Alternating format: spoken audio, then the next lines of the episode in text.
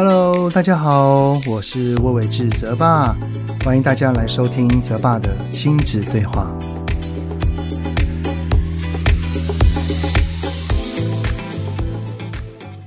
Hello，你们好，欢迎来到泽爸的亲子对话。我是魏伟志泽爸。这一集的 Podcast 呢，我想跟你们分享一个好消息，就是我的新书《引导孩子说出内心话》已经于七月一号正式上市啦，而且呢，才刚过五天。出版社那边呢，就通知我说已经再版二刷了，哇，太开心了，真的，哇！我收到讯息的那一刻哦，我整个心中的雀跃哦，真的是非常由衷的，谢谢你们，谢谢每一位在。听到我的 podcast 之前，其实就就已经有拥有我的书的朋友们哦，谢谢你们的支持，谢谢你们的相信。引导孩子说出内心话的内容呢，其实跟我的先前三本书有着很大很大的不一样啊。以第一本让孩子在情绪里学会爱来看啊。呃，当时那些那三本书呢，算是都是以单独的篇章，然后以亲子生活中所会遇到的状况为主轴，再去用对的方法来处理跟应对啊。而这本引导孩子说出内心话呢，则并非以单篇。独立的这种模式来进行着啊，而是从开始到结尾皆有息息相关的整体脉络。这本书是以如何让孩子能够安心的对我们说出内心话为核心，然后整本书的内容可以说是有结构性跟架构性的前呼后应，等于是在。书本里面所学到的技巧，它是可以全面的灵活运用。它可以在前面所看到的，其实都可以在后面的几个篇章去活用它。它是彼此有关联的。这个的撰写方式，其实我思考了非常非常久，因为我希望能够让。读者看了这本书，知道如何的活用，而不是好像哦，一定要在某种情境底下才要用什么方法。我希望每一个爸爸妈妈要把它变成自己的武功秘籍，可以随时随地的活用它哦。也也因为这一本书，我真的非常非常用心的在构思与撰写哦，所以我想要私心啦。这一集的 Podcast 呢，就想要来跟你们分享我的这一本新书，引导孩子说出内心话。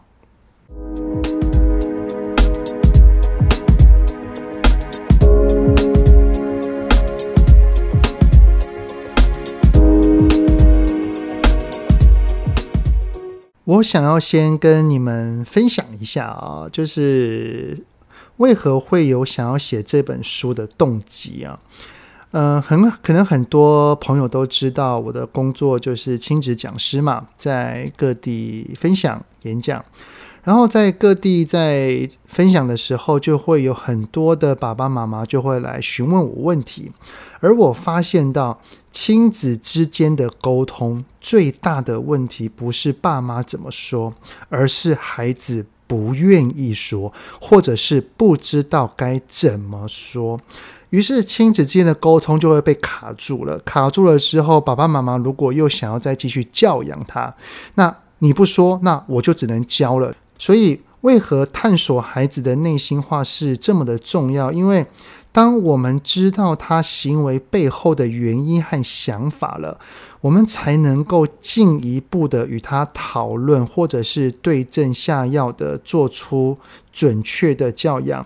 否则不明白原因，那就只是为教而教罢了哈。嗯、那我举一些例子好了，像是啊，当孩子还年幼的时候，他在幼儿园把同学的东西拿回家了。我们看到了，问他说：“诶，孩子啊，你为什么要拿东西回来？”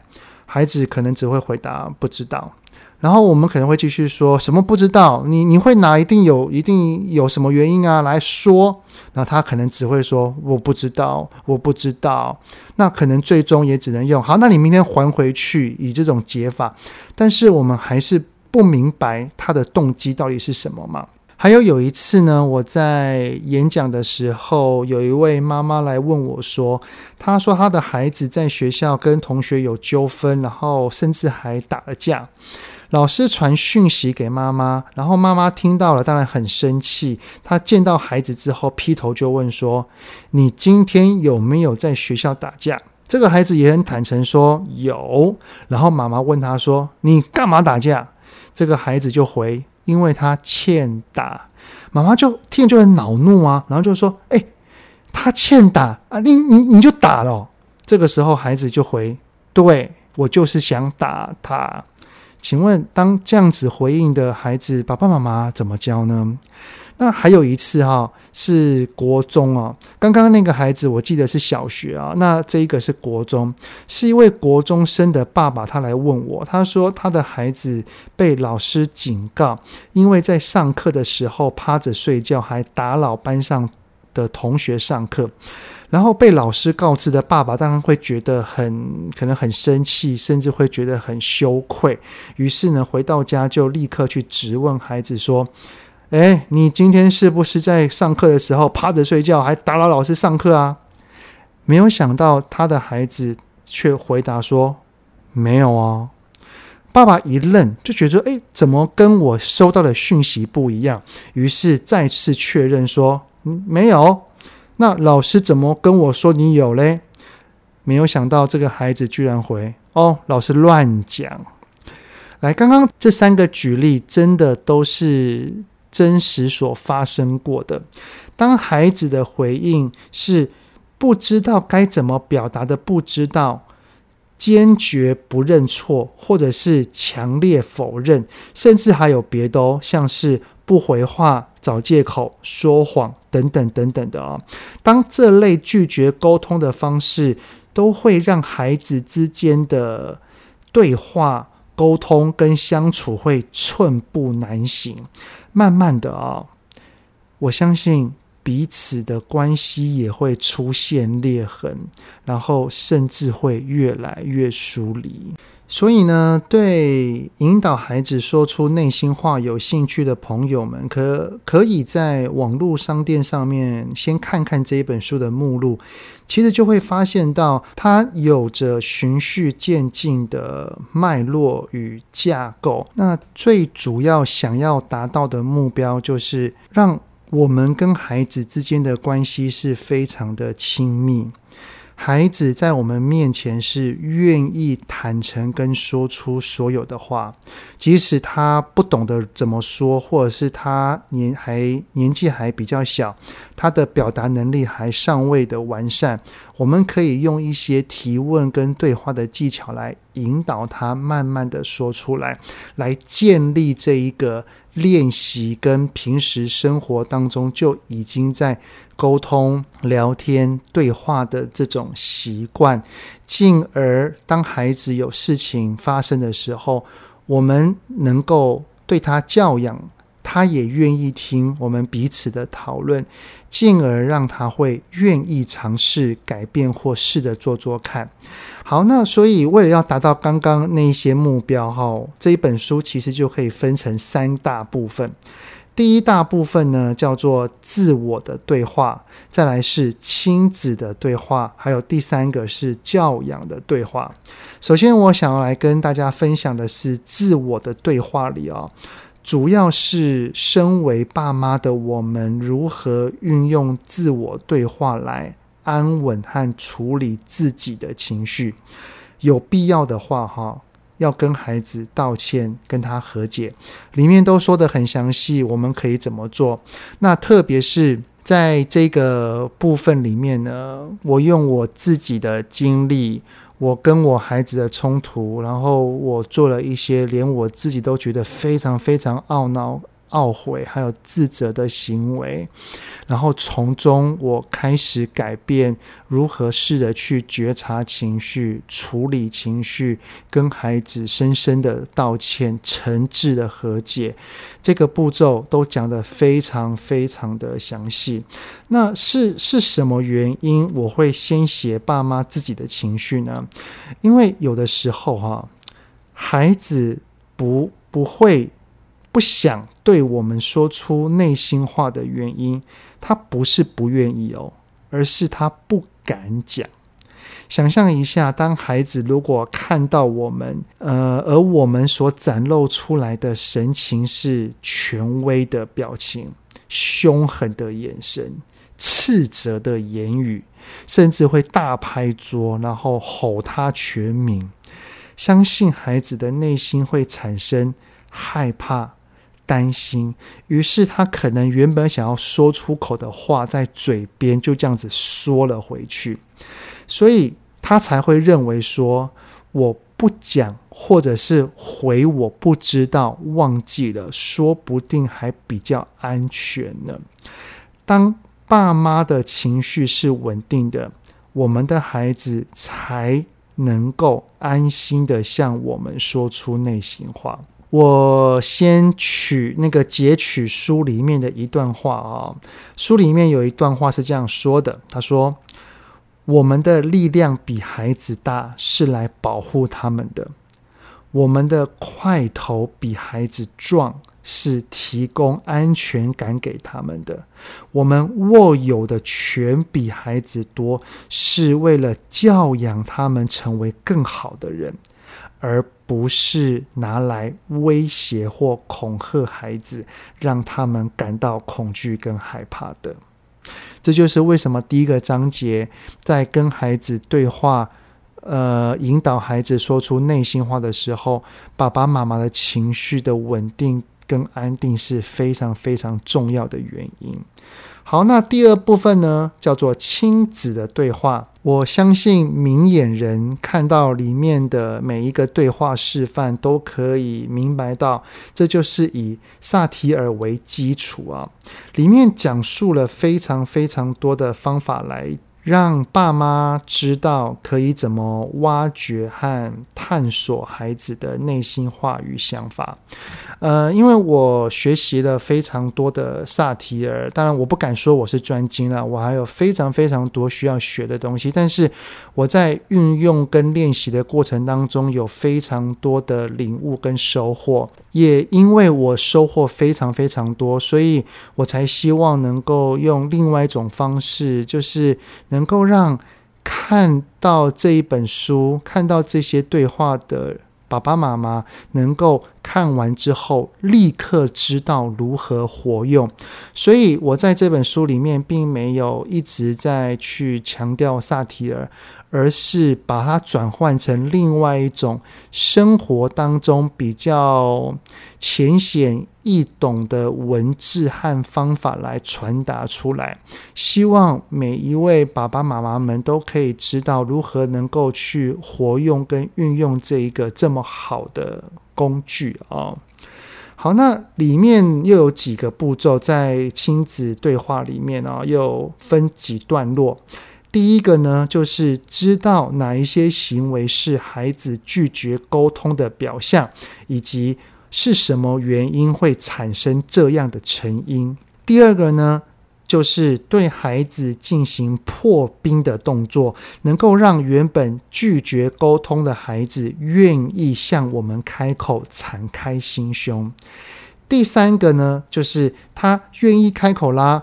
我们就用一些对话的基本功来挖掘、来探索，能够越来越了解彼此。而这书里面呢，我并不是只是用一些所谓的讲讲道理的方式，绝对没有。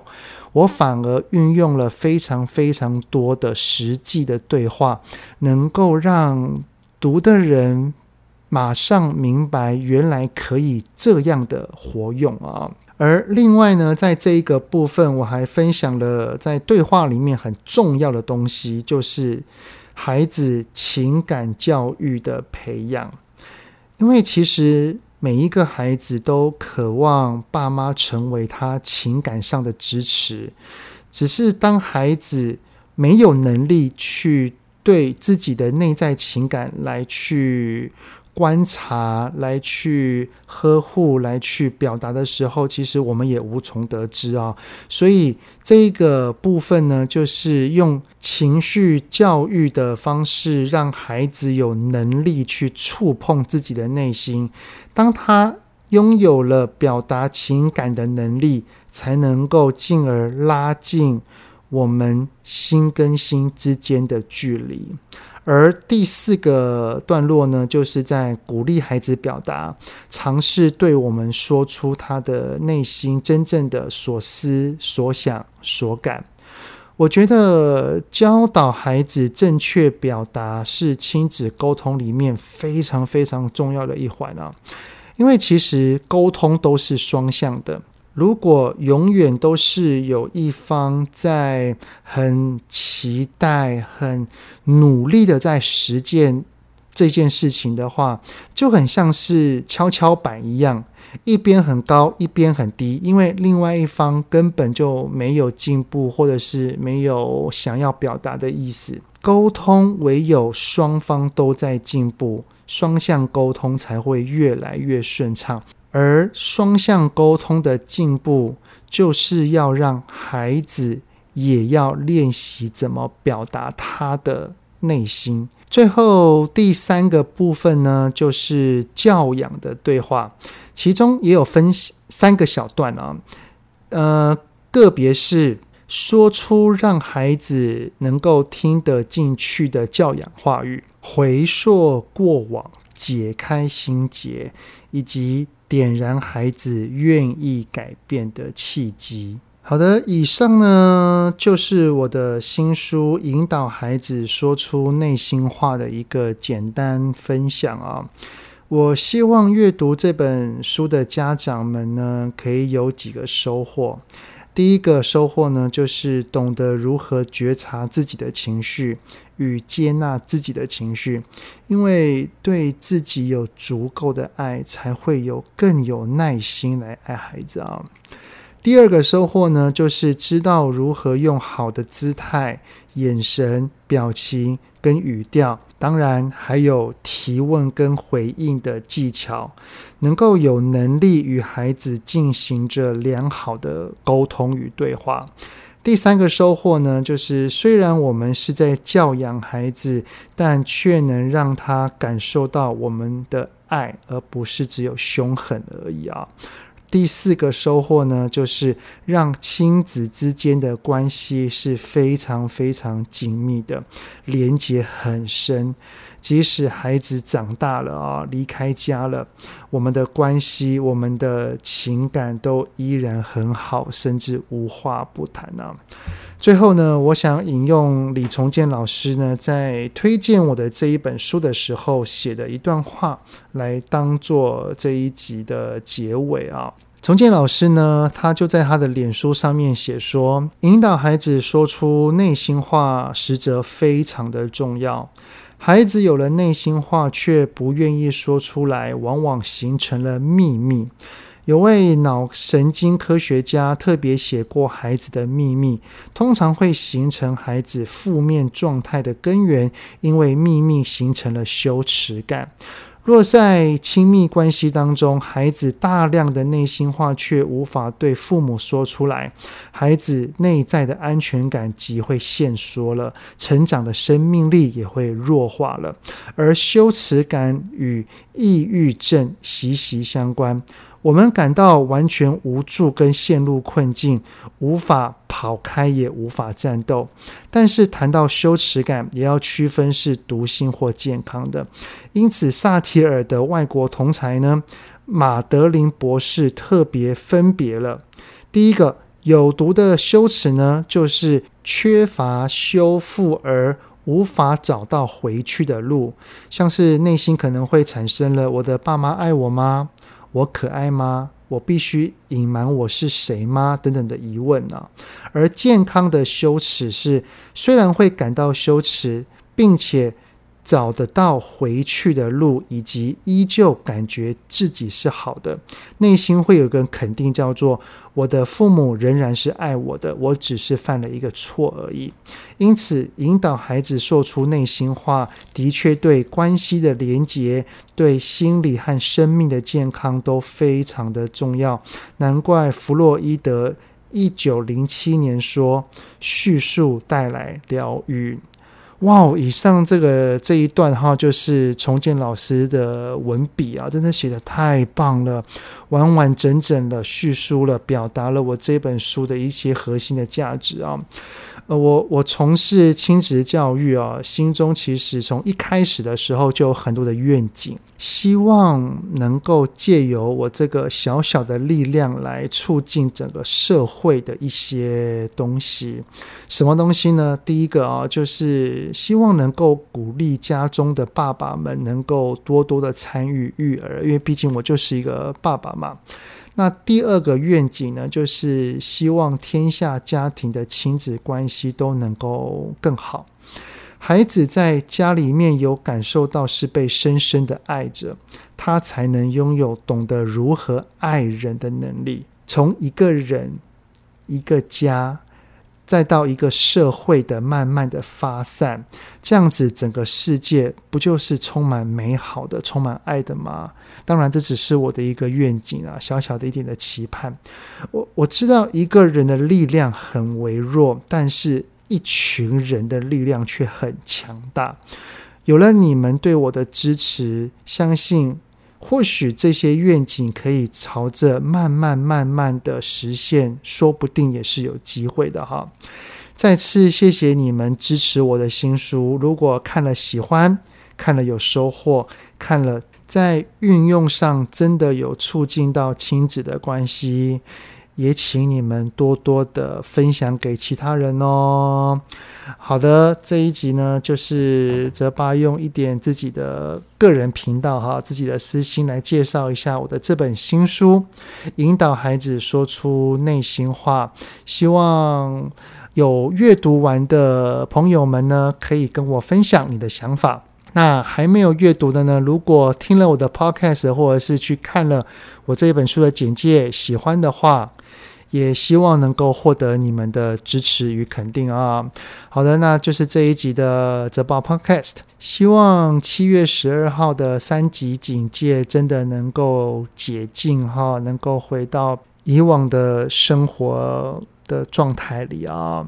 好的，非常感谢大家的收听，然后我们持续的努力待在家里面，没事别出门。